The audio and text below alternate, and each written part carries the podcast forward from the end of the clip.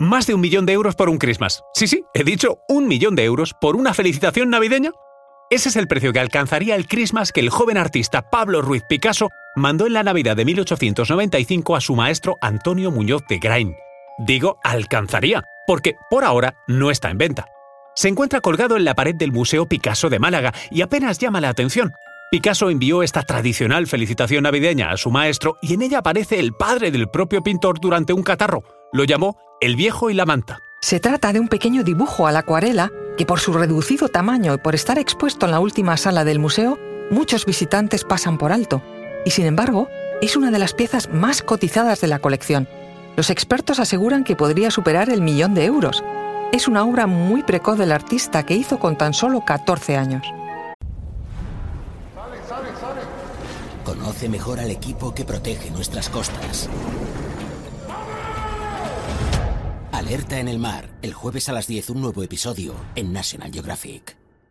Soy María José Rubio, historiadora y escritora. Y yo soy Luis Quevedo, divulgador científico. Y esto es Despierta tu curiosidad, un podcast diario sobre historias insólitas de National Geographic.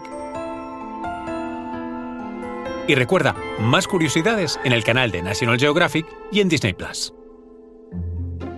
La obra desprende un toque de humor y a la vez es un retrato realista de su padre, José Ruiz Blasco, a quien el joven pintor dibujó cuando aquel pasaba por un incómodo catarro.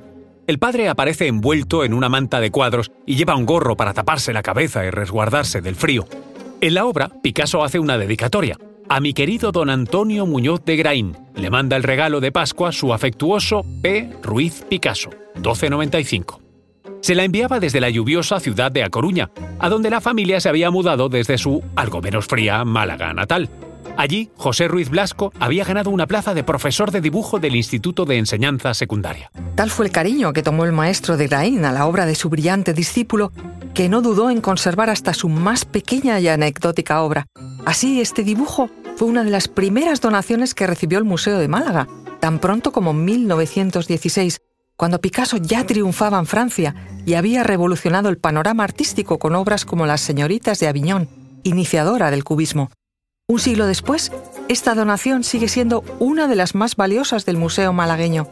Según los conservadores del museo, esta obra tan poco conocida responde además al deseo de Picasso de complacer cariñosamente a su maestro Muñoz de Graín y a su propio padre, ya que está hecha con un estilo realista y académico que el joven Picasso ya había superado por estas fechas. La acuarela navideña estaba llena de detalles. Además de la dedicatoria, incluye una segunda firma del autor en la parte izquierda, donde escribe su nombre artístico como Picasso, con Z.